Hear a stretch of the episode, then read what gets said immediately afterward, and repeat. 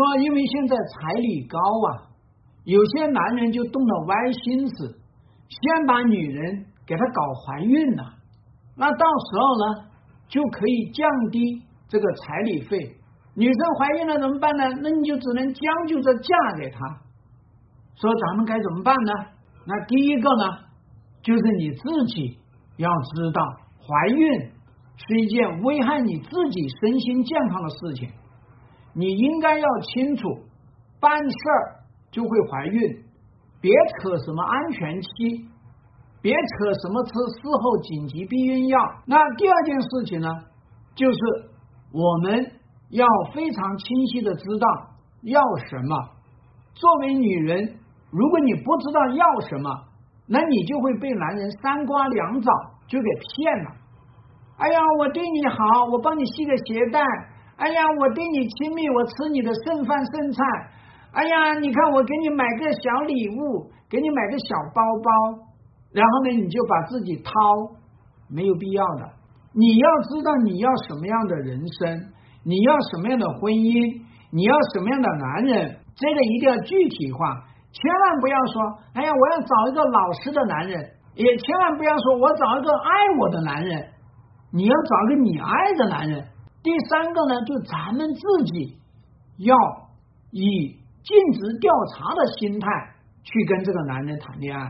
可是情到深处，依然保持理性。什么理性？要知道防止自己意外怀孕，对吧？也要知道防止自己因为爱没有脑子了。有人说，女人最怕的是恋爱脑，不是。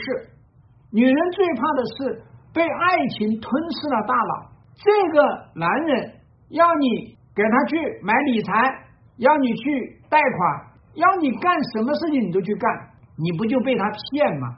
所以咱们综合起来说呢，女生不必要去管他怎么死心机，你只需要知道我绝不怀孕，对吗？你只需要知道我也绝不将就。不将就的是这个人，彩礼这件事情可以将就，对吧？你说三万五万也可以，你说三十万五十万也行，你要给一千万两个亿也行。婚姻才是创造财富的一个大本营呐！你在结婚之前弄这些彩礼，弄得呢负债累累，有什么意思呢？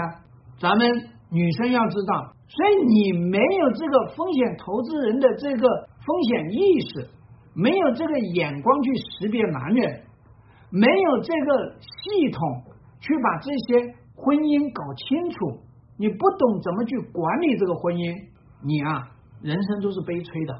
女生勒紧裤腰带，勒紧钱袋子，展开自己的人生计划，这才是核心。